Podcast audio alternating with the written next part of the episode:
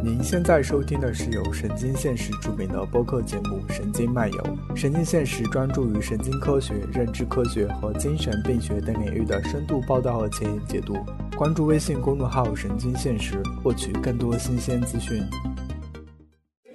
嗯，欢迎来到神经漫游。这一期是在这个特殊的时间，呃，临时准备的一期。啊，我们会针对新冠肺炎来开多个场次，分别从病理传播，可能还有公共卫生和心理学这些角度来和大家讨论一下这个问题。啊，相信现在大家都自我隔离在家里，那我们几个主播也基本上是自我隔离的状态。呃，来这里先聊一下病理上的新冠肺炎。我们先来介绍一下自己吧。我是 Hannah，现在在加州大学圣地亚哥读书。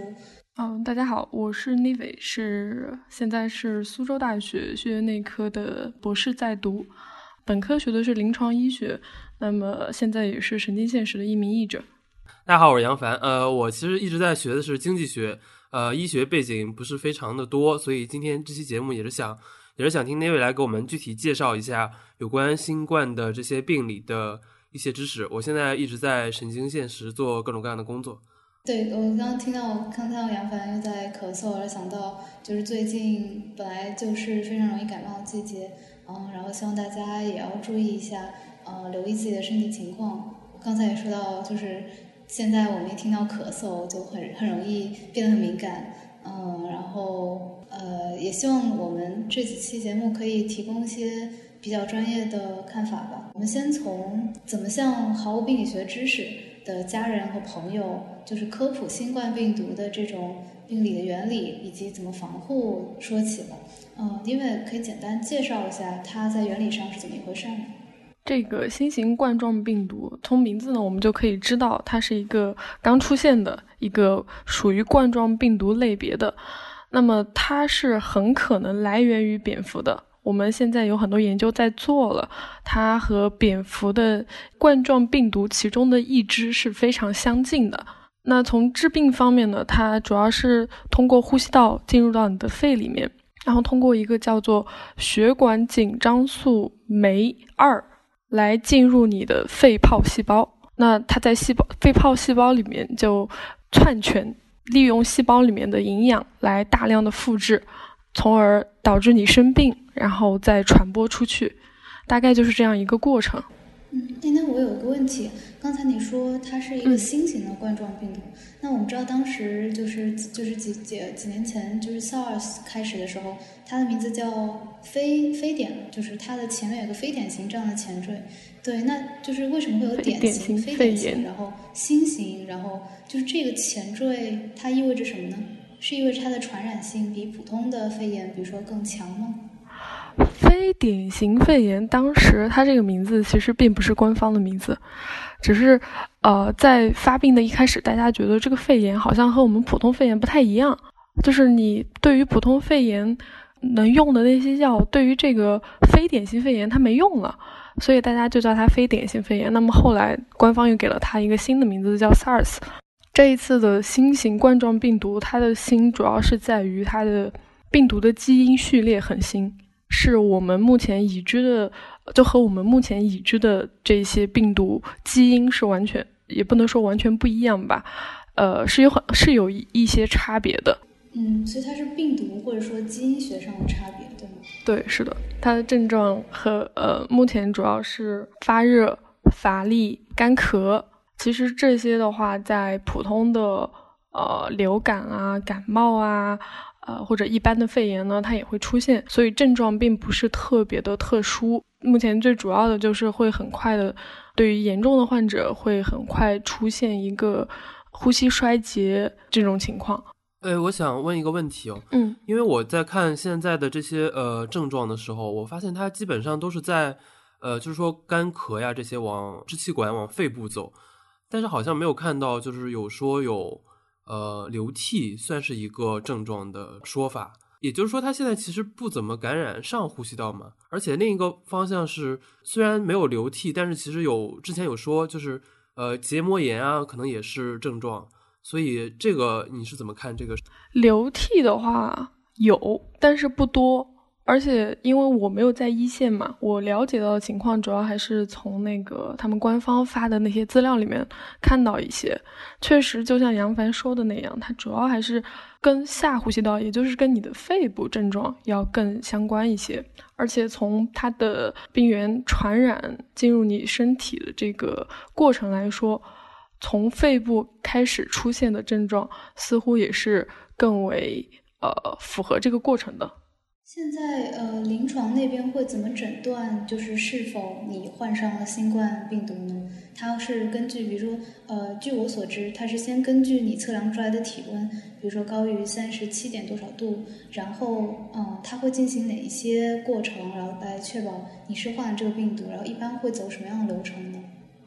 呃，首先就是像 Hanna 刚才说的，你要发热，或者是你有干咳，或者是。你有乏力，或者是你这些症状都有一些，那么你到医院去之后，医生会肯定会询问你是否有去过武汉，或者是有没有跟从武汉回来的人的接触史。那如果这两条你都符符合其中一条的话，下一步肯定就是要做检测。现在对于新冠病毒的检测呢，一个是核酸的检测，还有一个是刚出现的一个抗体的检测。这两个检测。呃，据我所知是，如果你检测两次都是阳性的话，那你就确诊为新冠病毒阳性了。然后你刚才提到说，就是这个病毒现在是呃呃，你你说它是从蝙蝠这边来的。我之前看到过一个比较详细的信息图，上面列出了呃，就是各种各样的传染病，它们来自动物啊，这个我会放到补充链接里面。然后有一些，比如说是。呃，是通过蝙蝠，有些是通过老鼠。那么，新冠病毒是从吃蝙蝠或者接触病呃接触蝙蝠这个过程里传呃传播过来的这一件事，现在是确定的吗？现在并不确定。我们唯一能确定的就是它很可能是从蝙蝠来的。至于它怎么样从蝙蝙蝠到达我们的身体里面，这个过程还是很难去说它到底是怎样的。而且可能有中中间宿主，对吧？对，就像 SARS 当年，它也是从呃，现在就是大家普遍认为的是从蝙蝠到果子狸，那人在吃果子狸就自然就感染了这个病毒。等一下，果子狸是什么？有点有点耳熟，但是我没有吃过，所以我不知道是什么。我也没有吃过，呃，应该是一种小型动物。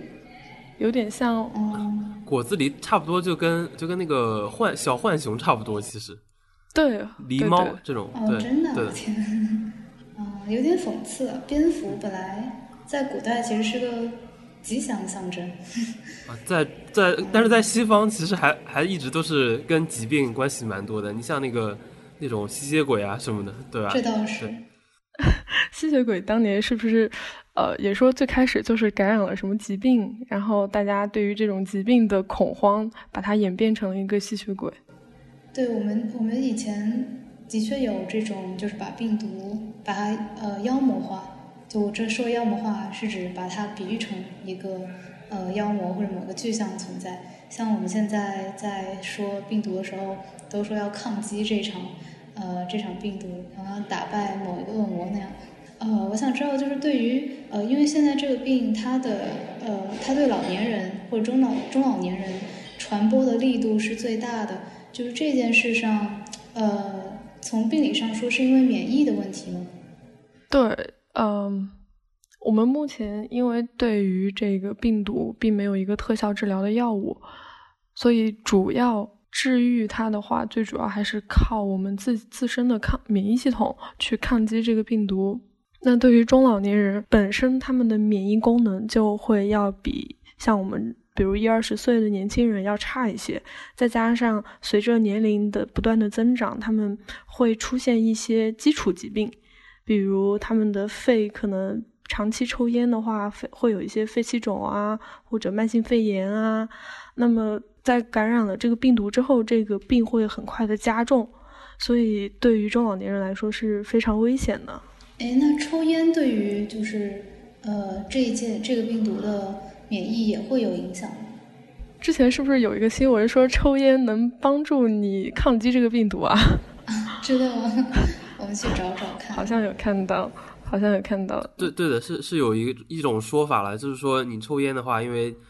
它能只有烟气能够进入到肺的比较深的地方，然后据说是能杀菌这样。对，他是这样说的，消灭病毒。香烟的气体分子可以包裹那个病毒，然后让那个病毒病毒不能进入到你的肺泡细胞里面去。听起来非常反直觉，怎么像假新闻？没有啦，真的，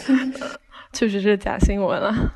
对，这次这次疫情中间也出现过很多，就是呃说各种各样的药有效，这个我们之后可以聊。呃，我们应该简单讲一下，就是要怎么跟家人朋友解释要怎么防护吧。目前大家最常用的防护措施肯定是口罩。那口罩大家现在说的标准是呃 N95 或者 KN95，呃，但是据我所知，这个口罩的这个密度，它其实是不能阻挡，这肯定是不能阻挡病毒呃那么小的呃小的这种实体的。但是呢，它主要是用来阻挡口沫和飞沫的。那除除了口呃除了口罩之外，我们还能做什么来呃来防护或者说提高我们自己的免疫力呢？呃，现在普通民众防护病毒最主要的就是三点，第一个就是汉娜刚才说的，一定要佩戴口罩，而且是正确的佩戴口罩；第二点，减少外出；第三点就是一定要勤洗手，多消毒。关于口罩的话，刚才汉娜说的，就是不管现在是 N95 啊，还是 KN95 啊，它们最主要的是阻挡飞沫。那么，因为病毒是通过飞沫进入到你的呼吸道里面，所以像呃现在主要使用的普通外科口罩，它能阻挡百分之九十五的飞沫，N95 可以阻挡百分之九十九，那也就是大部分的病毒可能都已经被排除在外了。那剩下的那百分之几呢，就得靠呃自身。像你如果减少外出的话，减少暴露在这些病毒里面的几率，降低你感染这个病毒的风险。同时，像那些飞沫，不光是可以进入到你的呼吸道，还可以进入到比如你的皮肤、你的黏膜、你的身边的衣物，然后从而再通过各种途径进入到你的身体里面。所以，即使在家中，也要多洗手，多多洗手。用酒精消毒，这些都能非常有效的来呃杀灭这些这些病毒。哎，那如果人已经出到了，比如说像医院这样的场合，嗯，我们的衣服需要就是消毒之类的吗？来防止二次传播？我认为是需要的，特别是像医院这种场所，可能你自己本身并没有感染新冠病毒，可是医院里有其他的病人，他们可能是带菌者。或者是已经感染的病人，那么他们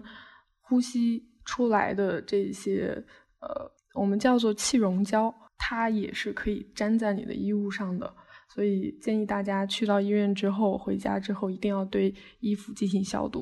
哦，我们来简单说一下，最近呃，世卫组织 WHO 定性了。呃，这一场疫情为国际突发卫生事件，呃，那么这这一个决策呢，是将武汉定为了这次的疫区，啊，但是这这个是决策对临床医疗它意味着什么呢？对普通人它有什么呃我们需要知道的作用呢？哦，刚才 Hannah 说这个定性为国际关注的国突发公共事件。它并不能等同于把武汉划为疫区，对，因为 WHO 它最关注的是肺炎本身，并没有说对于这个地区或者对于这个国家去进行一个疫区的定义、定和划分。嗯，过去我们在 SARS 定义疫区的话，就是这个疫区会受到什么特殊对待吗？说实话，我不记得 SARS 有关于定义疫区的事件，似乎并不是官方定义的吗？就不知道它是一个，比如说我是在标志说这个疫情进入了某个阶段呢，还是只是单纯在地理上划做一个划分？因为从普通民众看来的话，那就像这一次的新冠病毒，那从武汉开始的，那武汉就是源头，那么武汉就是疫区，我们就要隔离武汉来的人。但是如果呃从像 WHO 这种世界性组织，来看的话，做这种疫区划分，对于所谓的疫区当中的一些未被感染的民众来说是不太合理的，所以他们会更关注于这个肺炎本身的这件事儿。嗯，那这对临床医疗会意味着更多的世界性的资源调配，或者是比如说呃，在自上而下的这种资源调配上会有什么变化？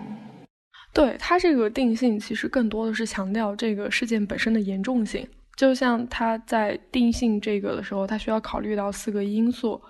第一个因素是对于公共卫生影响的严重性，第二个因素是事件性质的突发、不寻常或者是意外，第三个因素就是事件有可能在国际间传播，第四个因素是事件有可能引发限制旅行或者贸易的风险。那从这四个因素里面，我们可以看到。WHO 对于现在的这个新冠肺炎是非常重视的，而且他认为新冠肺炎的传染的能力是非常强的。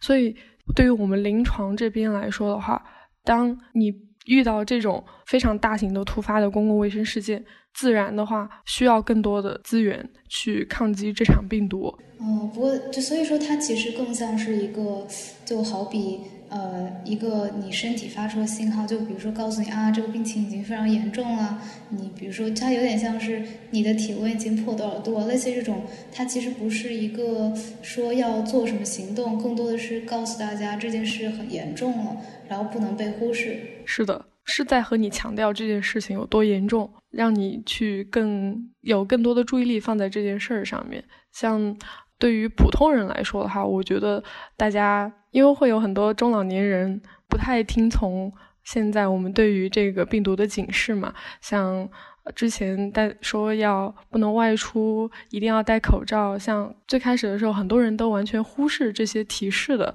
那么 WHO 这次的定性呢，可能也让更多人来意识到这件事情是真的非常严重，需要重视起来的。那现在呃，因为你刚才说，嗯，你你你不是在第一线吗？嗯你知道你有没有在第一线的临床的医生朋友，或者是根据你看到的报道，你觉得呃在临床这一块儿，嗯，目前他们遇到的最大的挑战和帮和可能得到的帮助是什么样的？因为最近的确出了很多令人非常沮丧的新闻，呃，说很多医院没有拿到本来应该有的一些资源，就是像防护服啊、口罩这些，甚至是食物。对。目前临床上遇到的困难是非常多。那我认为主要是有三个方面，一个呢就是刚才提到的物资，还有一个是人手，呃，最后一个就是治疗手段。那我们展开说嘛，物资的话，大家已经看到非常多的新闻，像很多医院这种口罩啊、防护服啊、护目镜啊。全部都是非常匮乏的状态，有些医院已经完全没有库存了，都开始自己去制作这些口罩和防护服，就是非常简陋的想要保护自己。那我们也看到很多民众都在自发的去捐献物资，去向湖北啊或者是其他地方来提供帮助，但是可以说吗？可以说。对，但是物资到了武汉之后呢，其实是非常多的阻碍。嗯，这个对，像之前红武汉的红十字会宣称，呃，民众捐赠的物资全部都要送到他们那边，然后由他们统一发放。那后来我们也后来我们就看到，这个统一发放的过程是有非常多的漏洞，简直是漏洞百出。嗯，本身物资就不是很多了，现在我们不光。换寡还要换步军，就是这个物资到达不了真正需要他们的那些一线医生的手里。那所以，当医生自顾不暇的时候，想要保护患者也是非常难的一件事情了。嗯，我想知道，像这种紧急情况，一所医院如果缺少某一类物资，他们一般会在比如说缺乏到什么程度的时候就申报说需要更多，然后一般他们是就是这种。调配用药的这个流程一般是什么样的？然后这个环节里面哪个环节应该被尽量的，比如说简化，或者是就至少是为这个特殊情况服务呢？嗯，首先医院一般不会对于口罩啊和口罩可能还好，但是像防护服、护目镜这些不会有太多的库存，因为它是这些东西你买过来是要花钱的。那你呃买一个就要花一个的钱，是如果你储存很大的量，是一个非常大的消耗。对，而且这一次一次性的吗？还是是是一次性的，都是一次性的，不可重复使用。这一次的事情发生的也很突然，大家完全没有时间去准备。那当最开始在武汉那边发生了之后，他们当地的口罩很快就售空了，而且像全国各地现在应该都是几乎都是售罄的状态，买不到的。如果说能买到的话，他们医院是可以自己去买的。现在的问题在于，全国各地你都买不到，那医院也很难有渠道去去花钱去买这些东西，所以他现在就想，呃，从民间这边得到一些帮助，去捐赠过去。你刚才说到申请，呃，像像所谓的上面去申请的话，我印象中办手续什么？对，没有没有这种需要，没有这种需求的。哦，对，现在的情况只是民间捐赠的物资到了红红会那边，红会他们要求是他由他们来发放，所以在这种发放的过程中，那你医院是得向红会去申请。啊，不过这个申请背后的一些细枝末节就很难讲清了。关关于这个，我可能补充一个点，就是呃呃，刚才就是那位说的，可能是比较日常的时候，大家并不会。呃，一般都是医院都会采用市场采购的行为，但是其实最近的话，最近口罩和这些医疗设备的短缺，一定程度上并不是因为呃市场上真的没有，而是其实有一个阶段可能有，但是到了现在，很很大程度上是因为很多的医疗物资都被官方征用了，所以其实现在很多医院的确就是要向当地的卫生部门去呃申请这些物资才能拿到，他们即使有钱可能都买不到。现在，因为我我一个比较切身的例子是。我回老家的时候，呃，我本地我我们老家本地的一个口罩厂，他们大概生产能力大概在呃，我单位我不太记得，可能是一个月吧，大概有两万只左右。但是其实，呃，到最后有一万三千只左右，其实是被呃省里征用走了，省政府征用走了。所以说，其实呃，可能现在因为疫情的状况，呃，比较受政府的关注，嗯，所以可能。确实，有些医院是很难通过正常的市场行为去获得口罩的，即使它呃不在武汉。对。那我们再说第二个方面嘛，第二个就是人手方面，应该是一月中下旬的样子，就国家卫健委已经组织全国各地的。呃，医务人员去组成医疗队到湖北去支援，但其实即使这样的话，湖北那边的患者数量实在太庞大了，医务工作者面临的压力仍然是非常大的。我们也看到当地很多同仁都有很多崩溃的情况。嗯，但其实是不是现在还需要轮岗？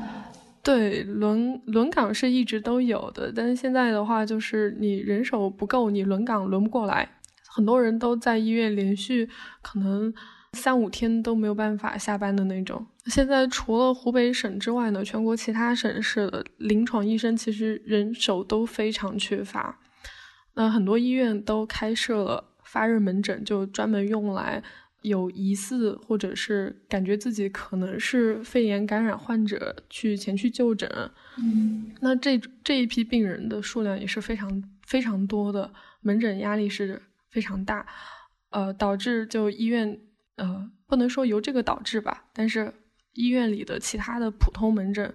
可能都已经开始出现停诊的状态了。收入住院的患者呢，像非感染的科室，都是尽量只收治重症患者，因为实在没有办法应付像普通的就平时的大家的那种工作量。但是即使是这样子，现在的临床。任务还是非常繁重的，就大家也就是勉强应付吧，就燃烧自己的 全部的精力。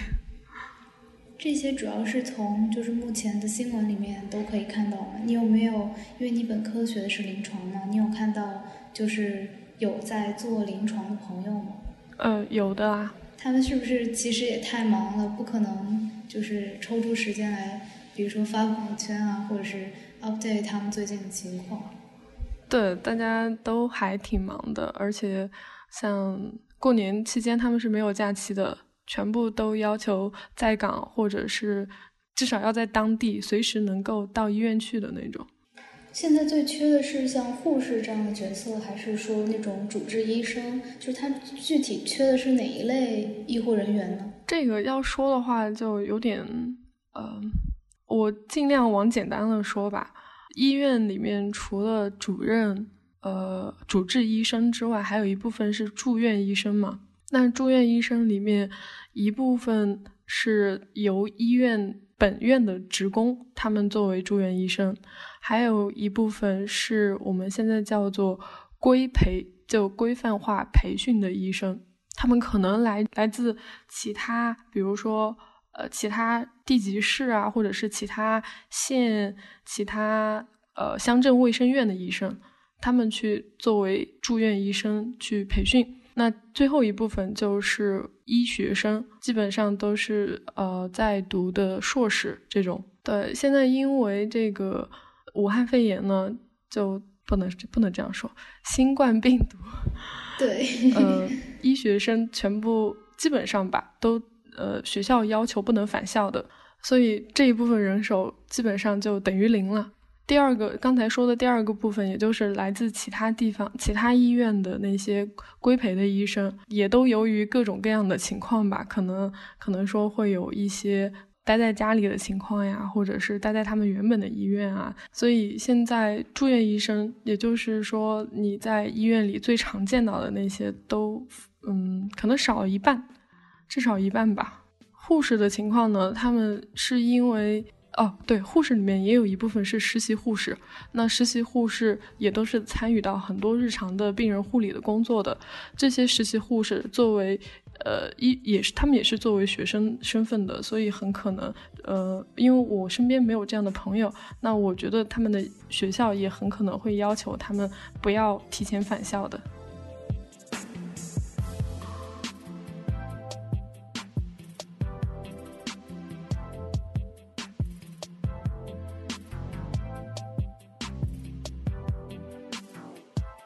因为最近呃有很多研究就针对新冠状新冠状病毒的研究出来，然后此前大家从来没有见到过，在这么短一段时间内出现这么多呃，其实很多没有被同行评论，就是呃不叫同行呃 peer review，就是没有被同行评审的这些论文大量的出现，呃，然后也出现了各种各样不呃不太一致的数据，然后我想聊一聊呃从就是最近这些研究。那呃，你可可以从病原学的角度，我们来介绍一下这次新冠状病毒吗？我们对它在病原学上了解到什么程度？呃，新型冠状病毒目前我们了解是非常有限的。那呃，根据目前所有的信息呢？我们知道它是属于冠状病毒家族的，那它的基因特征是和之前零三年的 SARS，还有应该是一四年的 MERS，也就是中东呼吸综合征冠状病毒是有明显区别的。呃，根据现在的研究显示，它和蝙蝠 SARS 一样冠状病毒，这个病毒和 SARS 不是同一个啊。它和这一个病毒是有呃，在基因方面同源同源性的程度是最高的，它们很可能是近亲。嗯，那这个意味着什么呢？意味着可能之前有有对它有用的药，可能对这次病毒也有效果。对，是的。我们现在对于新冠病毒的了解，几乎都是来自对于 SARS 和 MERS 的了解嘛。那当年在 SARS 当中，我们得到了一些经验，我们现在。也都有在参考，MERS 它们相似程度只有百分之五十，但是我我了解到的信息和 SARS 好像能达到百分之八十八到百分之九十的样子。不过我们之后也会提到，就是它在其他的一些表现，比如说死亡率和传播上，还是有很多不一样。对，是的。呃，那就是现现在呃流行病学上，我们知道有一个数数值叫做 R 零。呃，中文翻译过来呢，就是基本传染数。它其实指的就是一个病人在易感染的人群当中，平均能够再次感染的人数。我们都是用这个数值来表示疾病的传染性。呃，想问一下，想问一下，这个概念里，他说易感染人群这种是指特定的易感染人群，还是就是广义的普通人呢？在新冠病毒这个语境下的话，就是全部人。那这一次新冠病毒的 R 零其实有非常多的结果。那像之前有一个有一个 Twitter 嘛，他们说说其中一个数值能达到热核武器的级别，这个数值就是那个兰应该是兰卡斯特吧，兰卡斯特，还有就几个学校在一起做了一个模型，他们得到的是三点八。三点八的意思就是一个病人可以平均可以感染三点八个人，是非常高的一个呃传染级别了。那还有其他的版本，像世卫组织的，他们得到的数值是一点四到二点五，还有一个传染全全球的传染病分析中心得到的是二点六。那一月二十九号，中国研究者研究的。研究了四百多名患者，他们认为现在的耳零是小于二点二的。前天，前天另外一篇文章，香港那边研究之后，他们估算的耳零是二点六八，其实都都是蛮高的。我们可以参考一下其他疾病，SARS 的耳零最开始二点九，就是最开始传播的时候是二点九，到后来采取了隔离措施，降到零点四九。这个这个下降是非常大的。对，因为 R 零他们本身这个数值的计算就是随着疫情发展，它就是会变动的，而且呃会受到很多其他因素的影响嘛。那像我们常见的流感，流感的 R 零是一点二八。就是我想我有个问题，就是为什么我们会有得到？这么多不一样的数据，这是因为他们的数据，呃，就是我们有这么多不同的 R 零数值，呃，并且其中一些 R 零数值，他们会给出一个很大的范围，比如说，呃，呃，我不记得确切数字，但他可能会说，呃，增加或者减少一到二这种，就它其实是一个很大的波动范围。这是因为现在我们的就是样本量不够吗？然后以及，呃，我们是不是应该要更相信像世卫组织这些给出来的数据？嗯，第一个是它的计算本身，它会有一个计算模型嘛？那这个模型大家可能选用的不是同一个模型，所以得出来的结果差异值会很会很大。还有就是你选取的那些样本，可能比如呃世卫组织他们选取的是前期的样本，那最近的研究呢，他们选取的要现在的这些传播的这种能力。所以你选取的样本不同，你的资料不太一样，所以也会得到不一样的结果。还有就是最开始的时候，武汉那边还没有明确这是一个能够人传人的呃传染病，那大家并没有重视。现在大家都重视，都认识到这个疾病是有多么严重，也都自己在采里采取隔离措施，比如戴口罩啊，呃，尽量减少出门呀。那这样的话，R 零也会自然而然的减减低。它下降到什么范围算是可控或者说更安全的范围呢？一，当 R 零值小于一，那也就是说这个病毒传染力在逐步逐步的减弱了。嗯，想想问一下，R 零的这个一般会有什么估算的模型？就它它是怎么估算出来的？能大致介绍一下吗？就比如说从呃它的那些假设、一些假设呀这些角度上来说，就它你要你要估这个模型，你要。Input 你要投入什么变量呢？呃，模型我不太懂，因为我嗯 不是工位专业的。嗯，对，投入的变量，我看到像最近的那个香港他们做的数据，投入了呃，就放进去的那些数值，包括国内这边确诊的那些确诊的新冠新冠病毒的病例，还有就是官方那边的航班的预定数，以及。很多就应该是超过了三百个地级市的人口流动数据，就是它除了你感染患者本身，你还要放入到你现在这些患者，呃，他们向外扩散的能力，以及就不光是国外嘛，你国内你像这个省市之间的人口流动，就把这些各种流动因素都放进去，再来估算这个 R 零的。那 R 零的这个数字。嗯，就是我们也知道非常明确的，就是 R 零它是一个基本传染数的概念。但是，呃，我们通过一个数学模型估算出这个数字来，它在我们对于防控疾病和认识这个疾病的传染能力上，它具体的意义是什么呢？就好像你刚才说，它如果在一之下的话，其实代表它的传播能力是呃渐渐的在减弱的。嗯，我们可以参考一下 SARS 嘛，SARS 最开始的 R 零是二点九，那。在采取了官方还有民众的隔离措施，这些全部都到位了之后呢，是降到了零点四九的。就虽然说这个耳龄它受到的影响很多，但是我们仍然可以从耳龄值的变化当中看到一个趋势，来判断我们目前所采取的这些措施是否有效，是否真的降低了这个传染病的传染能力。我看我看我能不能，我是不是理解了杨帆的问题，以及就是呃，我觉得是不是就是这个 R 零数值，首先要明确一点是，它描述的并不是这个。病毒就是它的特性，就并不是说，呃，它不是对病毒和病毒直接的一个。我们在对比两种传染病的时候，呃，对比它们的 R 零值，并不意味着对对比它们病源上传染的能力，更多的是从公共卫生的角度，我们做做了这些防控，或者是没有做这些防控的时候，呃，这个传播的力度会有多大？它更多的是一个描述性的。而且它是就是取决于呃非常取决于它的环境的，更多是给一些公共卫生的政策做参考，它不是一个呃病毒学上的一个参数，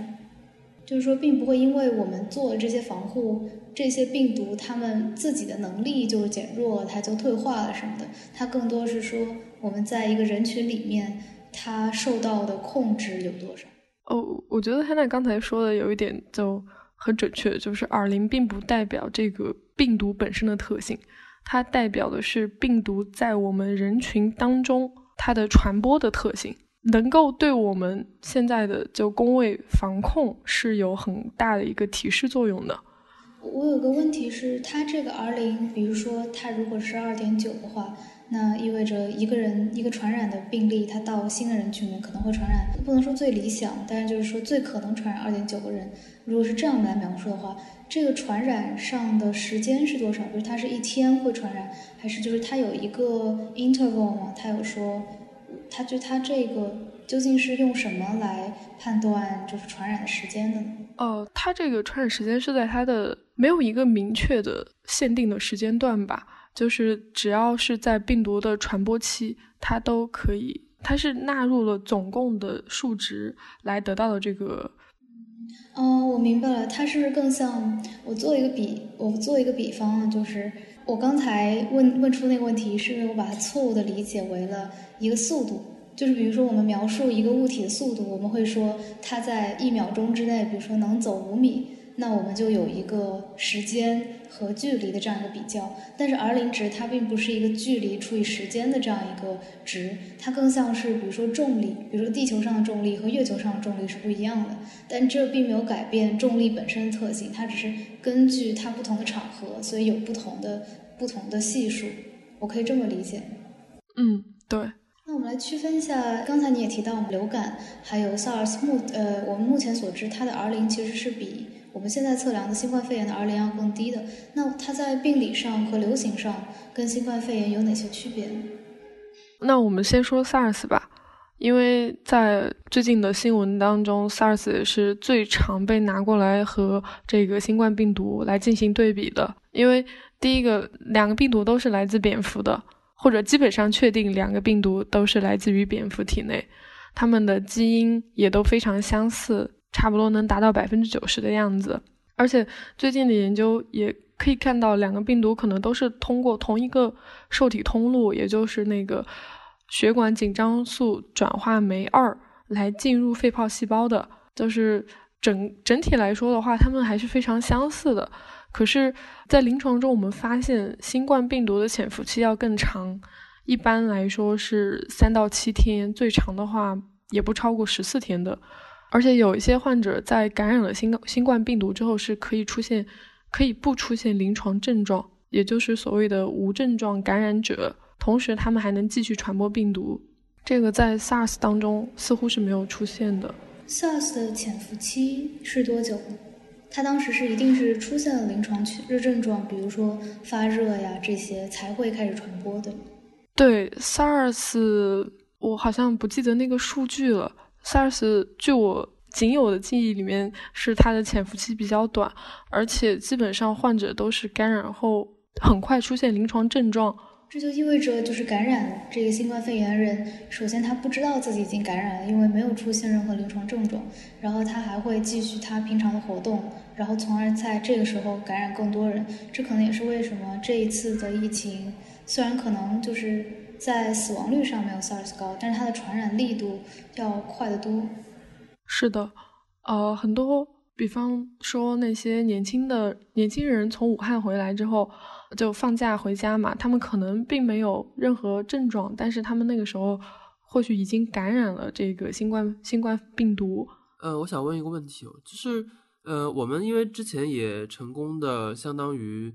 呃，其实也没有说真的成功的解决掉了 SARS 的问题，只是说可能根据因为一些气候的原因等等，但是至少说 SARS 对于呃整个的卫生系统是一个，或者说整个对于整个那个医学领域。是一个蛮重大的事件。那我们在上次处理 SARS 的有哪一些经验可以用到呃这一次的新冠肺炎上？就是我们从 SARS 当中学到了什么有用的东西，能够对我们现在的疫情有所帮助呢？嗯，首先是隔离，因为 SARS 从最开始发展到后面逐渐疫情好转的过程中，最重要的改变就是官方还有呃整个。全国民众吧都重视到这件事情，而且就开始对他进行有意识的自我隔离，以及对于那些感染患者进行严严护的医学隔离嘛。这个隔离措施非是非常重要的。第二个就是我们现在对于新冠病毒的了解，基本上都是来自于当时对于 SARS 病毒的认知，所以这个对于我们现在去治疗它、去研究它，都是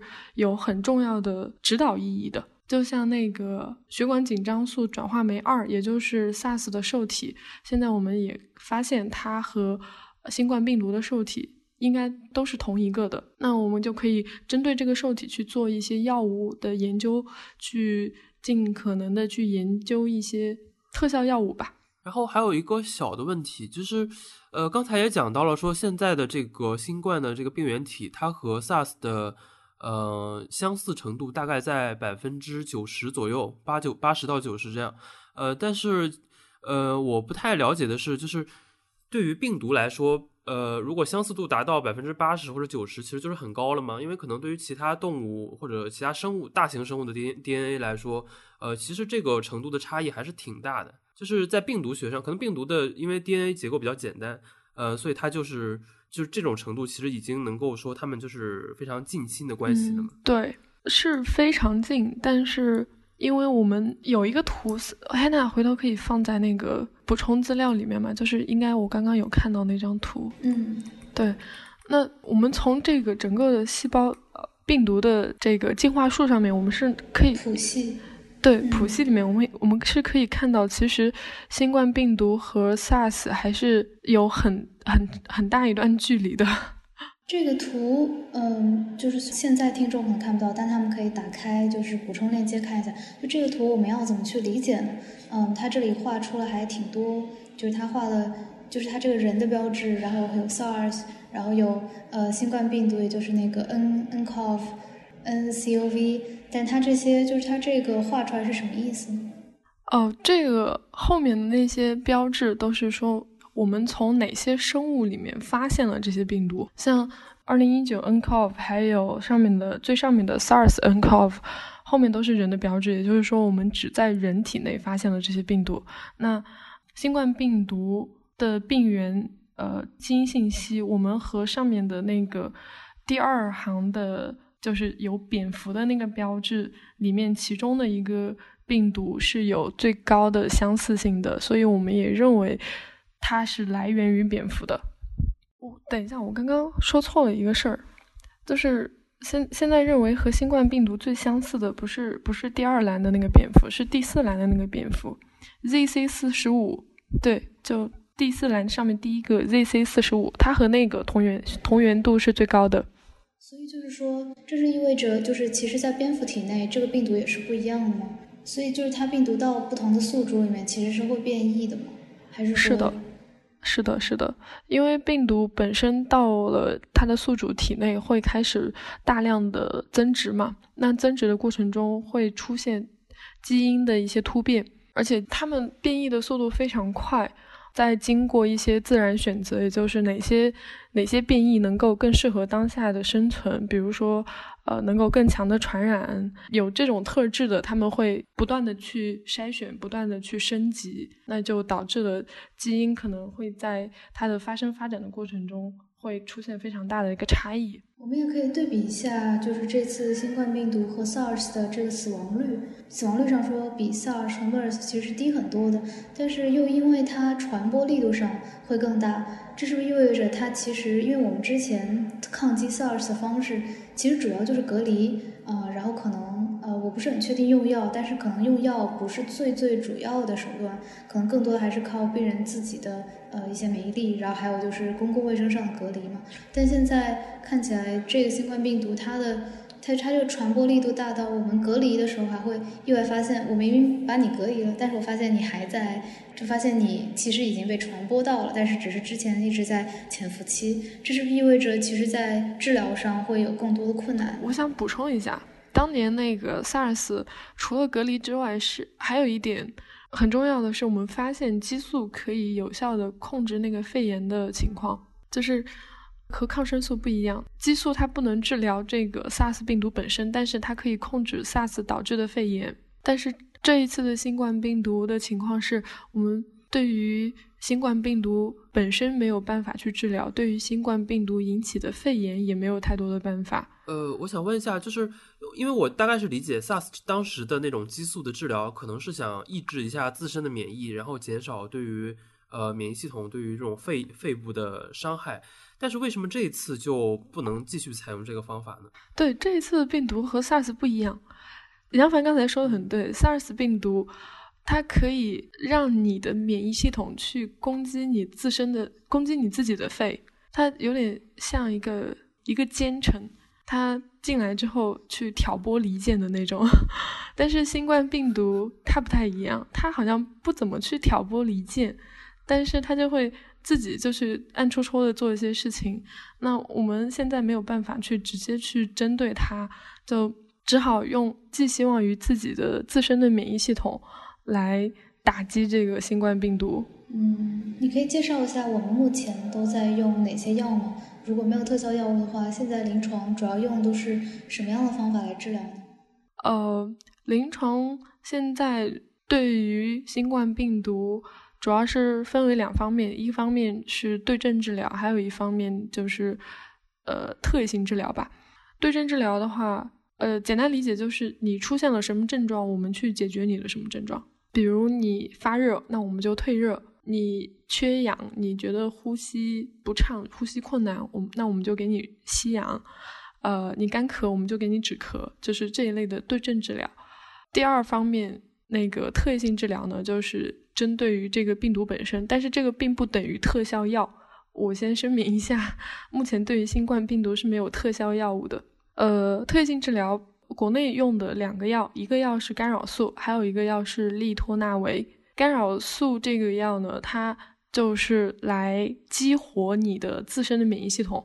让你自身的免疫系统变得更加强大，从而去攻击那些新冠病毒。呃，利托那韦是原本是当做一个抗艾滋病的药物的，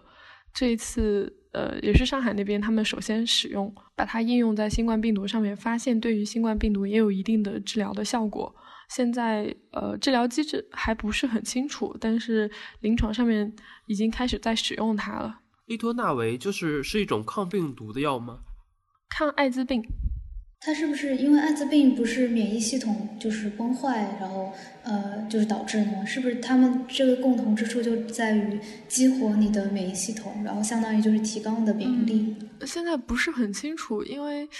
因为那个艾滋病毒和新冠病毒并不是同一类病毒，所以我们现在只是说治疗当中发现它有效果，那我们就呃先使用着。呃，毕竟但不知道具体的原理，对我们还不清楚原因。那那我想问一下，你作为一个呃医学生，就是以这种医学的常识来说，如果说一个医生啊，他在这种比较紧急的情况下，他开始使用一种新药了，就比如像利托纳韦，那他当时的判断可能是什么？因为如果我们单纯从说明书上看，可能差得很远，就不是那么容易会想到这个事情的。对杨凡这个问题很好，这个呃，我们在医学界里面也有，它是有一个专门的名称，叫做同情用药。对，compassionate use，通俗一点来说，就是这个人已经快要死了，我没有办法去救他，那我们就尽可能的用有希望的药物来去帮助他，就是这么一个出于同情心的这种治疗。呃，一般来说，我们在进行同情用药的时候，你用药。的那个适应症是不在这个药物本身的说明书里的，也就是超纲的用药。呃，国内的话，你是得和药剂科那边联系的，得征得他们的同意。我记得在美国应该也是同样的一个流程，就是你得打申请去申请来给病人去用这个超纲的药物，因为这个病人已经没有办法去。没有办法用我们其他的常用的治疗手段了，必须寄希望于这些超纲药物上面了。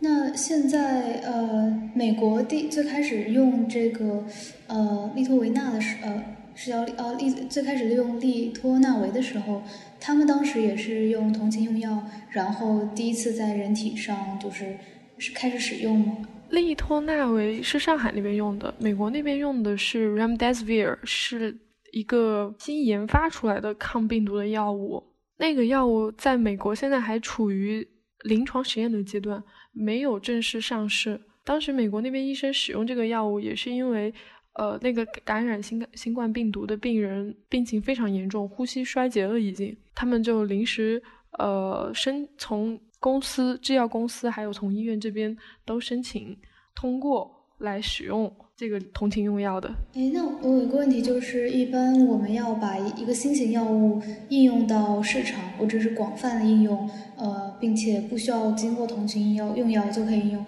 这之前需要经过哪些哪些过程？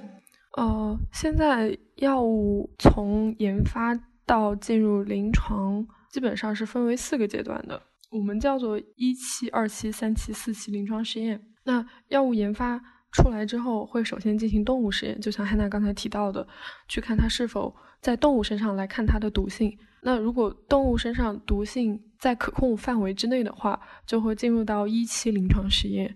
在小范围的人体就是志愿者身上来看，再来看这个药物的毒性。一期实验通过之后，到了二期，二期实验呢是看这个药物的治疗的效果以及药物的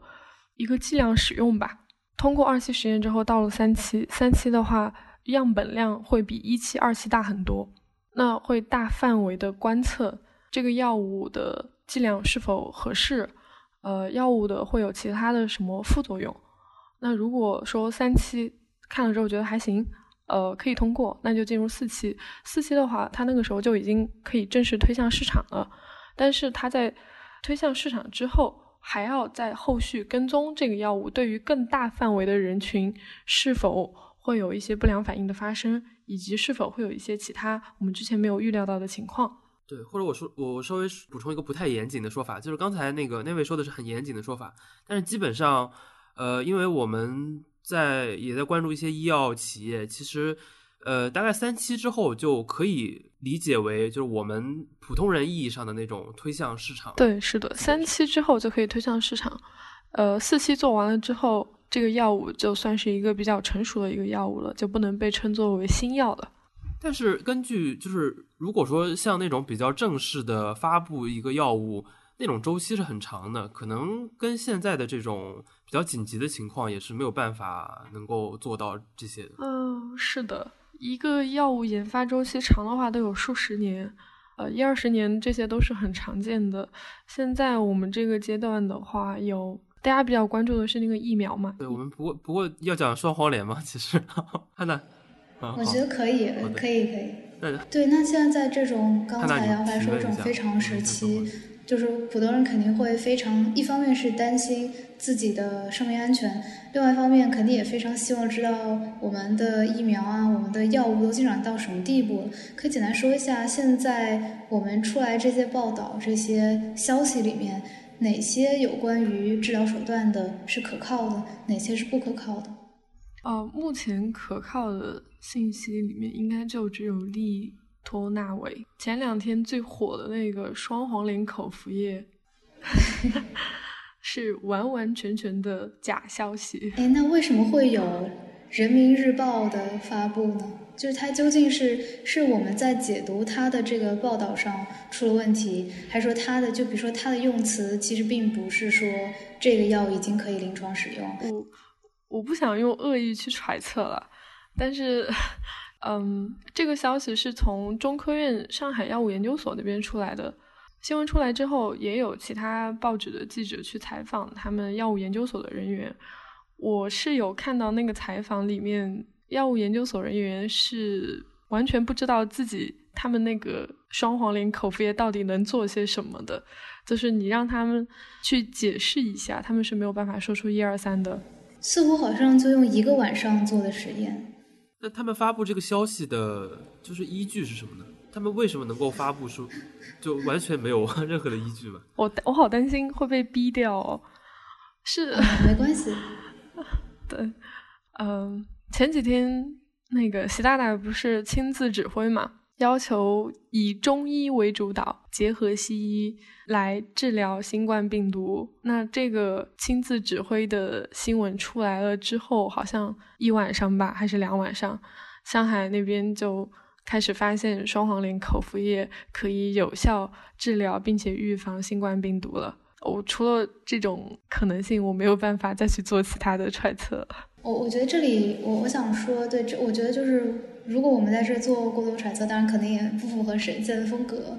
但是有没有可能只是因为双黄连的这种复杂成分里面有某种成分可能和比如说某种免疫系统的提升有相关性？但是就是它这个结果是不是可能有这种原因造成误导？双黄连口服液具体的成分我不是很清楚，但是从因为我学西医的嘛，那从我的角度来说的话，因为在中草药方面呢，大家其实嗯。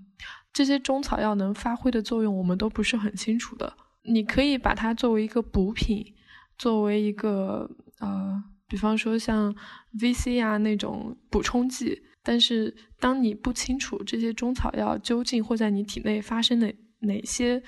化学反应的时候，你是不能轻易把它当做药物来使用的。特别是像这一次的双红莲口服药，其实上海他们那边并不清楚。它能通过什么样的途径去来和病毒发生作用也不清楚，它究竟是有怎样的一个机理？那我觉得你是没有办法去，没有办法宣称这个药能够真的能够治疗。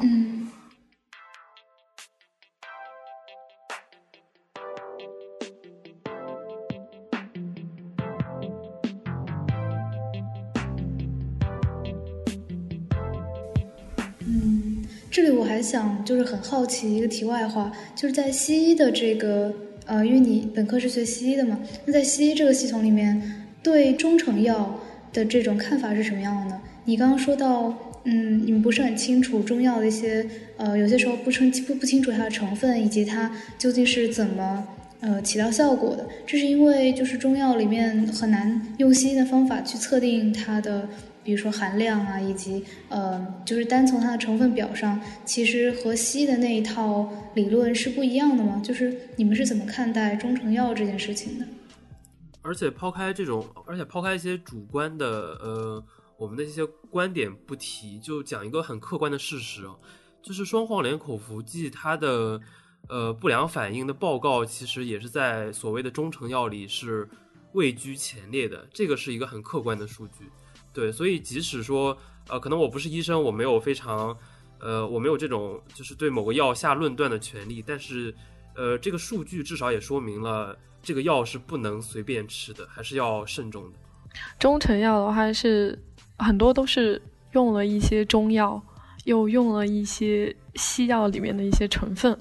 混合在一起变成了一个中成药。其实，在临床使用方面，我们认为。这种中成药是不具有循证科学依据的，很多药物它在说明书上面是没有写出它的禁忌症啊，就是这种不良反应啊，因为他们没有做过临床实验，也就是说大家就只是凭经验来用，或者说嗯。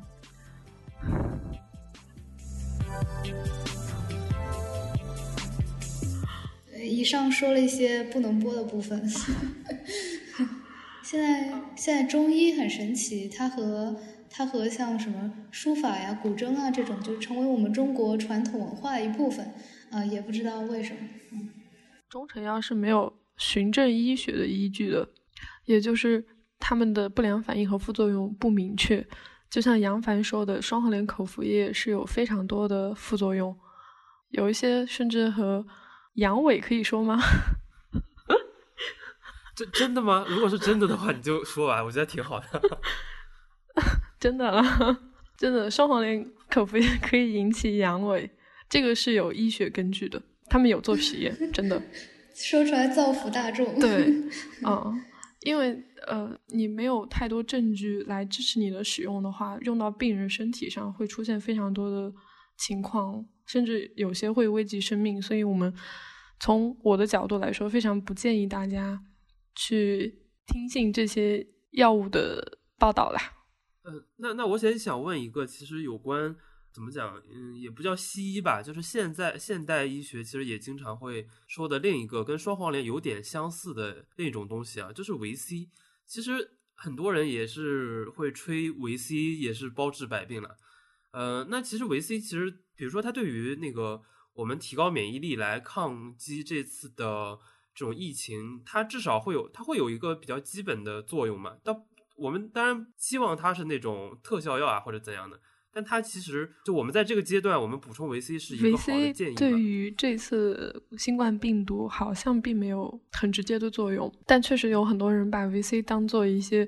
就简直像神药一样的存在。我也把维 C 理解为其实就是就是维 C，他们是认为可以提高所谓提高免疫力啊这样的，它其实就像一个不费不费力的。呃，健身房锻炼，其实它可能你去健身房锻炼能起到类似的效果，但只不过它只是把它变成了像药药物一样的，让你显得非常轻松，有点像感冒发热说多喝水这样。哎，对，其实我觉得它比起来说治病的话，更多的像是给你一些心理安慰吧，就有点像安慰剂一样的。那我们也顺便聊一下，就是这一次新冠病毒的疫苗的情况吧。我们发展到哪一步了？我看到的新闻是，就一月二十四号左右吧。那个时候，国内外就开始有很多个实实验室都宣布，他们已经成功分离出了新冠病毒的病毒株。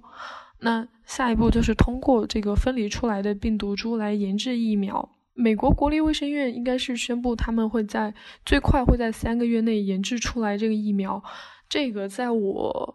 呃看到的信息来源里面，应该是最快的一个新闻了。但是这个他们所谓的疫苗研制出来，也只是进行一期临床实验。那按照我们刚才说的，要走二期、三期，最后才能到四期，也就是到了四期才能上市嘛。那所以，如果这当中没有特别的措施的话，从一期到四期，一般至少也要一年左右的时间吧。我认为短期。内的话是没有办法把完全把我们的希望寄托在疫苗研发上面的。像这一类病毒的疫苗，它的就是它的作用一般是呃，比如说它可能你打了这个疫苗之后，你会在一定一段一定时间内不会再受到侵扰吗？就这一类呃传播，就是这一类不管是 SARS 也好，呃还是像新冠肺炎这样的，就是它的疫苗和我们平常打疫苗会有什么区别吗？那你刚才说的一点让我想起来了，就是你说到这个，因为我们疫苗注射到人体之后，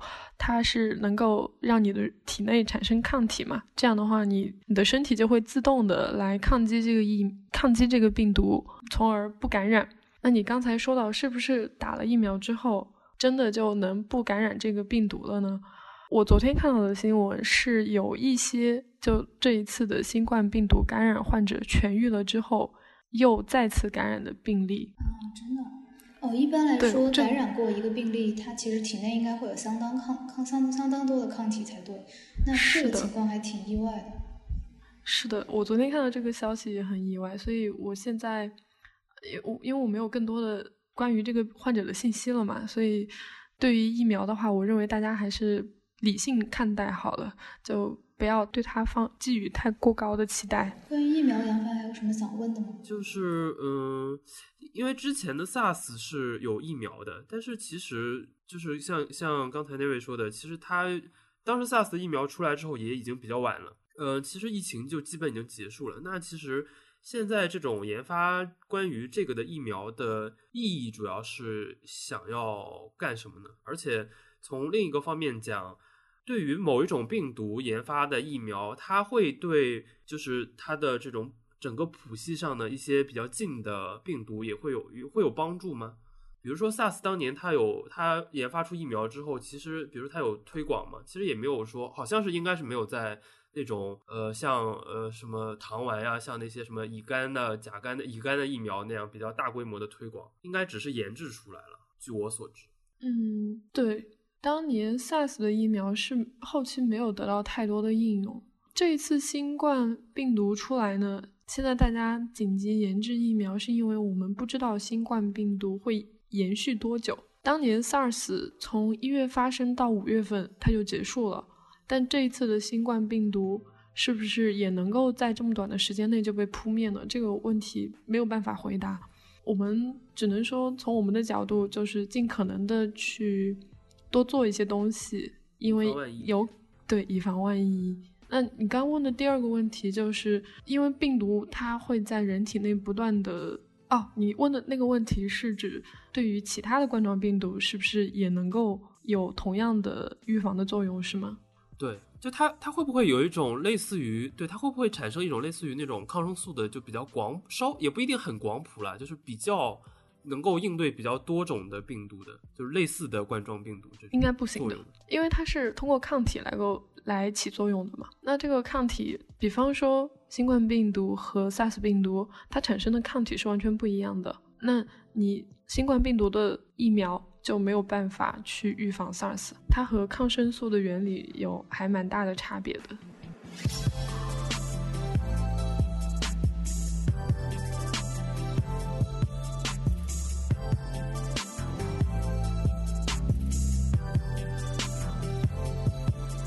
我想，我想聊一下，就是最近出的一些，呃，因为国外的一些研究报道，就是说到他们发现了很多，呃，新冠病毒，呃，就是并非从武汉海鲜市场，呃，可能感染的这些新冠病毒，并且，呃，而且感染时间比我们所知道可能更长，呃，更更久之前，可能十二月份就开始了。目前在医学界对这个疾病的起源有什么定论吗？呃。到现在的话，医学界这边对于新冠病毒它的起源究竟在哪，还是没有一个明确的结论的。那最开始引发大家关注的那些有武汉华南海鲜批发市场接触史的这些病例，就让我们从最开始都把结论指向那个华南海鲜市场。但是后来，呃，十二应该是十二月一号就发病的那个第一位感染病人吧，呃，就。他是没有去过海鲜市场的，而且武汉最早的四百二十五例感染患者当中，在一月一号之前发病的病例只有是有百分之四十五的患者跟海鲜市场完全没有关系。一月一号之后发病的病例只有百分之八点六的患者和那个市场相关，所以我们逐渐就把目光从华南海鲜市场移开。呃，我想问一下，刚才这个八点六这个数据哦。它是包括了，嗯，就是它这个八点六是包括了所有的从海鲜市场，然后再感染到别人，就二次传染的这些都有了吗？还是说仅仅是就是直接出就是在海鲜市场里，华南海鲜市场就是呃工作或者生活的人，呃他们的他们发病的占比数是整个占比数的百分之八点六呢？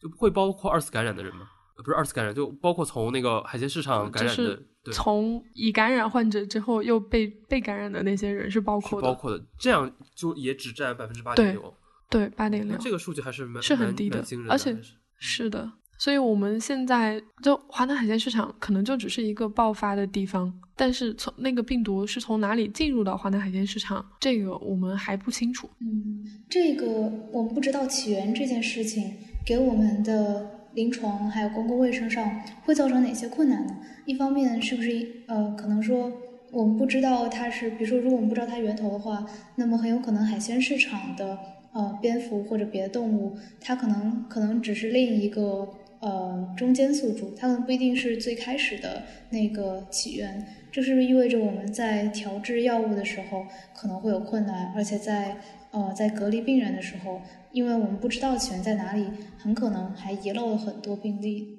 嗯，对。还有一点就是，我们不知道起源在哪里，那我们就不知道我们真正需要预防的是什么。就是因为你这个病毒是从什么时候开始，在哪里，是怎么样来进入到你的人体，这些我们现在基本上都是不知道的。虽然我们知道它从蝙蝠过来，但是它从蝙蝠体内怎么样来到，在哪里到达了，开始到达我们人体内，就是这这些信息的缺乏，让我们。有一点难以下手，我们只能从我们自身出发，但是没有办法从源头去切断。就是换个角度讲，当年 SARS 找到了果子狸这样一个比较典型的中间宿主，其实就是捋清了，呃，至少虽然当时没有找到蝙蝠是源最根源的源头，但是它至少捋清了一个病毒传播的脉络，对于疫情的防控肯定是有很大的帮助的。但是现在可能就因为不知道这种。病毒到底是从哪里到这么多人的身体里的？所以其实就会产生很大的不利的因素，是吧？是这样，是这样理解吗？当年 SARS 主要是通过果子狸嘛，那后来，呃，国家也出规定说就不要食用果子狸，这个在后续的一些疾病防控可能当中可能会起到起到一些作用。现在因为我们不知道嘛，所以只能明确。大家千万不要使用野生动物了，只能只能就是打一个比较野味这么一个比较大的靶子了，就没有那么对指向性。嗯，我觉得就是除了刚才我们说的不知道起源，这可能是呃一方面是我们不知道，就是这是在医学上的挑战，但我觉得其实更多的挑战是来自于呃其他的方面，可能一方面可能是公共卫生方面，还有像媒体报道，因为之前有研究说。我们其实中国发布疫情或者说公布疫情，其实是比实际疫情爆发时间要晚上很多的。呃，这个是不是给其实给我们的就医造成了很大的挑战？呃，一方面很多医生在不知道，呃，或者说因为不能够公布是传染病而不能及时做到做好防护；另外一方面也没有办法在。就是在更早的时候提醒民众，呃，把把防护措施做好。这种公共卫生的挑，呃，公共卫生上的挑战，我们在 SARS 那一年有进步吗？到现在，有一点进步吧。这一次武汉病毒的话，最早的病例是十二月中旬开始出现多个呃肺炎患者的，那一直到一月中旬，武汉那边。对，一月二十号，他们官方宣布了这一次的新冠病毒事件。当然，我因为我自己了解到的信息可能会比大家要多一些啦。在一月初那段时间，官方的对于这个信息的隐瞒，我认为是没有任何疑问的。你作为医生，就是应该有在当时在前线的，就是医生朋友嘛？啊，刚说错，就是你呃，你肯定有在前线工作的医生朋友。呃，是当时他们已经有发觉有这种传染现象，但是公权力那边有隐瞒，对吗？在最开始哦，不是有八个造谣的人被抓起来吗？那八个人都是医生啊，他们是在医护群里面发布的这些消息啊，就是他还没他他们还不是在像微博这样的公开的平台，不是的。他们是在医护群，他们只是在微信群。对，就提醒他们的同事要注意安全，注意注意防护嘛。所以现在大家嗯都把矛头指向高福嘛，那个中 CD 中国疾控中心的主任说他隐瞒信息，我觉得这个不太公平。当然，我也不是说他做的就完全正确了，他的消息是绝对不可能说像大家推测的那样。故意隐瞒不报，然后自己去发一篇大文章的，这个我认为是不可能出现的。只是说他上报的消息被拦下来了，而且中国疾控中心不具有信息发布的权利，他们只能把信息上报到一个应该是什么嗯卫生部这样的组织吗？然后再从这些官方组织里面再对这个消息进行评估，再进行发布，所以。我只能说，官方在这一次的疫情控制里面没有做到最好吧。对，其实就是这种时间点是非常都很明确的，像这些，就科学界它是没有，它可能可以，比如说它可以发论文，它可以发观点，当然这些观点或者说这些言论啊，还会被舆论控制，还会被就是呃我们官方的这种舆论控制而呃前置，并不能顺畅的表达出来。但是呃毫无疑问，就是科学界或者医学界其实是没有开展社会力量来进行对这个疾病的宣传，或者说所谓的疫情的发布的这种能力的。那其实最后这种能力和责任还是落在政府手里。那显然，呃，从现在的情况来看，我们不说瞒报不瞒报，至少是就像刚才 Navy 说的，肯定是没有做到最好的，是是是，这中间是有一个时间差的。我们可以更早的来对这个疫情进行一些处理。对，而且这个时间点赶的又很巧，赶到过年嘛。嗯，中国的春运人流量是非常大的。在这么大的人流量里面，这个病毒就随着这些人流流散到全国各地，也让我们现在就后续的防控就受到了非常大的阻挠。而且，嗯，就刚才讲，比起 SARS 当年的防控是否有进步，其实很大程度上说，SARS 当年是一个从无到有的过程。SARS 当年刚刚开始的时候，还没有这么全国性质的，嗯，比如说像疫情的报送机制啊。然后一些物资调配啊，然后包括官方的沟通等等，呃，当年从无到有肯定是一个进步，但是现在真的比呃 SARS 结束之后我们那种刚刚结束呃刚刚结束一场战役的那种水那种紧张程度，现在我觉得其实不能说进步，甚至可能说是退步也不算不为过，就就可能是这样的，对，呃，就是呃我们其实，在之前在。呃，整个疫情的发展过程中，会有很多呃医疗机构的研究人员，他们会发布很多跟那个病在病毒很早期的时候的一些发现的记录。呃，那位你能介绍一下其中的两篇吗？呃，有一篇是在微信上一个记录一下首次发现新型冠状冠状病毒的经历。呃，这篇文章其实我整体都看了，我觉得他写的非常详细，而且也其实很大程度上揭示了。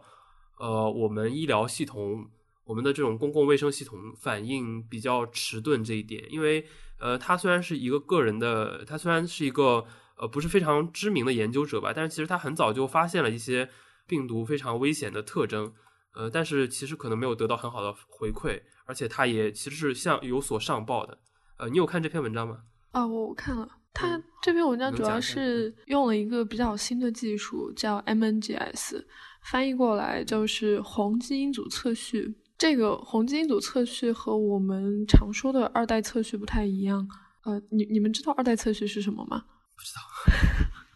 二代测序就是对多个细胞一次性的进行基因组的测序，所以我们会得到比较准确的一个呃这个细胞基因的结果。那红基因组测序就是首先对病毒进行了二代测序，拿到了这个病毒的基因信息，然后再拿着这个基因信息和基因库里面其他我们已经知道的病毒的基因序列进行对比，来分析新冠病毒的家族树，看它和哪些已知病毒比较相似，然后来推测病毒的起源。所以，我们呃刚刚那张图里面，我们就可以看到新冠病毒现在是被放在了那样一个位置。那和它最近的那个 CZ 四十五蝙蝠的呃 SARS 类冠状病毒是非常相近的，从而我们才推推测出来它是很可能来源于蝙蝠。那这个过程当中涉及到的数据量是非常大的，但是在很大程度上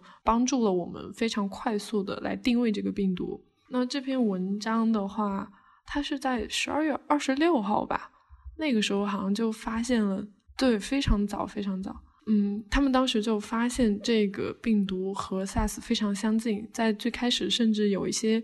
另外一家机构拿到这个检测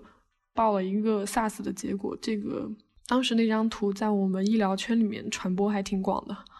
介绍一个新技术来帮助我们进一步检测，就是还是比较医学上的一个这个 M M M G S 这个技术的。呃，怎么讲作用吧？对它，嗯，整体来说都比较技术流了。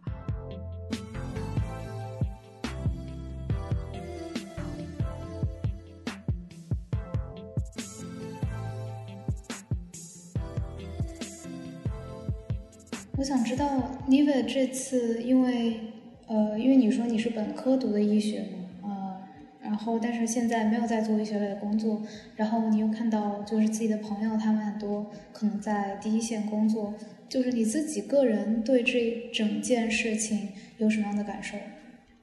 呃，我本科学的临床医学，然后硕士就开始读血液方向嘛。但是在读硕士期间，我也是做了三年的住院医生，也就是到去年的时候，我还是在临床上做一线工作的。这一次新冠病毒出来之后，其实会有一点劫后余生的感觉嘛。嗯，对，因为如果我晚一年上学，那今年就还在临床上，还是会。在一线做很多工作，其实从病毒事件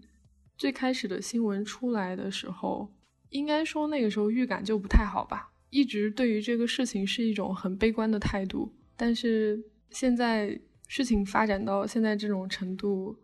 虽然说跟我的预测差不多，但还是挺挺难过的吧。就是，呃，不管是武汉那边的。呃，医务工作者还是武汉当地的人民，我觉得他们嗯都太辛苦了，所以还是希望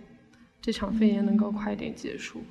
因为因为我没有办法想象，就是因为我没有学过任何临床医学的东西嘛，呃，但是作为普通人，就是看到，就是觉得这这件事还是挺分裂的。一方面看到那么多。呃，像某十字会的这种非常糟糕的行为，然后一方面又可以看到，嗯，最前线的医务人员就是连换岗都很困难。呃，我我自己都是非常非常难过，而且我人还在美国，我其实完全不知道国内是什么样的气氛。呃，然后仅仅有的联系的手段，也就只有在通过网上去问国内的朋友和家人的情况。其实我不知道你们两位就是现在虽然是自我隔离啊，但是就是你们现在跟外界接触消息以后，会有就是情绪上比较不好的状态之类的。嗯，会。最近情绪的话，我在努力让自己平静一些了，因为在一月中旬那个时候就已经就是抑郁期可能就已经过了吧。那个时候因为知道很多消息，但是消息一直都是被压着。我身边人都完全不知道的，甚至我在武汉当地读书的朋友，他也是学医的，他对于这个病毒都完全没有任何一点认知。那现在的话，身边就很多同学开始逐渐了解到这些事情，而且最近也有很多嗯不太好的新闻出来，能感觉到他们的情绪还蛮糟糕的。嗯，因为我是我现在人在广州，然后我是大概呃一个两三天之前吧，三天之前回的广州。呃，其实我在回广州的这个途中，我觉得，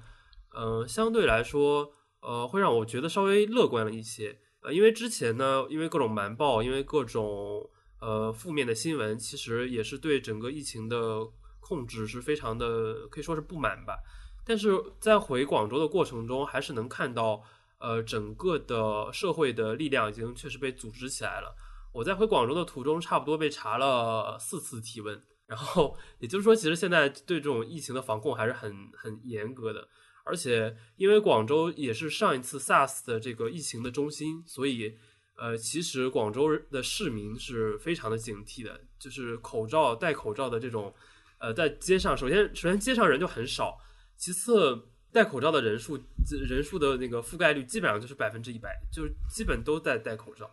而且广州这两天也在所谓的摇号买口罩，呃，虽然也有一些混乱，但是其实广州政府我觉得做的还是很不错的。他们会搭建这种公共平台，会呃尽可能的通过各种手段来缓解大家的一些焦虑，而且也能看到很多这种民间力量就是自发的会做很多事情。呃，最简单的说，像我们小区其实。呃，也就我们小区的物业也做了很多我都没有想到的一些呃防疫的手段，比如说他们可能每半个小时就会把呃电梯消毒，并且覆盖上保鲜膜，然后再拆掉再换，这样就这些让我觉得，其实一旦整个社会力量发动起来之后，呃，我相信就是还是可以能够对疫情的控制有很大帮助的。但是另一个方面，我觉得。呃，其实网上的这些负面消息，很多人说就看多了啊，我们会有一些 PTSD 啊，会有点那种，呃，会对身心健康产生一些影响。但我觉得，其实我们现在持续关注这些负面的、不好的新闻，或许会让我们不开心一些。呃，尤其是对于我们这种不在一线的人，会让我们的呃，就是，但但是呃，但是我觉得，对于我们这些不在一线的人，就是这种程度的不开心，或者这种程度的呃所谓的精神的创伤，比起在疫区的人，比起在一线的人是低很多的。所以我还是希望大家，呃，即使看到很多负面的消息，会让你呃身心感到一些不爽的地方，但是还是希望大家能够持续关注。这些所谓的负面的消息，因为只有这样，我们才能，呃，在未来能够得到更大的改善。那我们今天就聊到这里吧。之后我们也会再请到一些别的领域的呃学者来来聊一聊这次的公共事件。预计这一次疫情应该会持续很久啊，也不知道这个自我隔离会到什么时候。啊，刚才之前也跟两位两位说，自我隔离这段时间是很适合做节目的。啊，大家都没有办法上班。嗯，原来大家都想宅在家里，但是现在好像比以前要更加焦躁一些吧。主要是因为现在，呃，虽然足不出户，但是应该能看到很多很多的负面消息。嗯，希望我们今天聊的这些话题可以对听众有帮助吧。嗯，那我们就这一期就结束吧。就感谢感谢大家收听。呃，我们 Never 最后来给我们的听众一些简单的。就是建议，或者是就是在保护自己上的建议吧，就重新强调一下，我们应该做好哪些事情。对普通民众的话，一定要记住三件事情：戴口罩、少出门、勤洗手，保护好自己不生病。不管是对于自己，还是对于医务工作者，对于身边的人，都是最好的帮助了。嗯，对，有发热情况，记得一定要去及时就医啊，但是也不要太过恐慌，因为这个季节本来就很容易感冒。嗯，然后希望。希望大家的家人和朋友都可以健康平安，那就拜拜吧。就这样了，拜拜。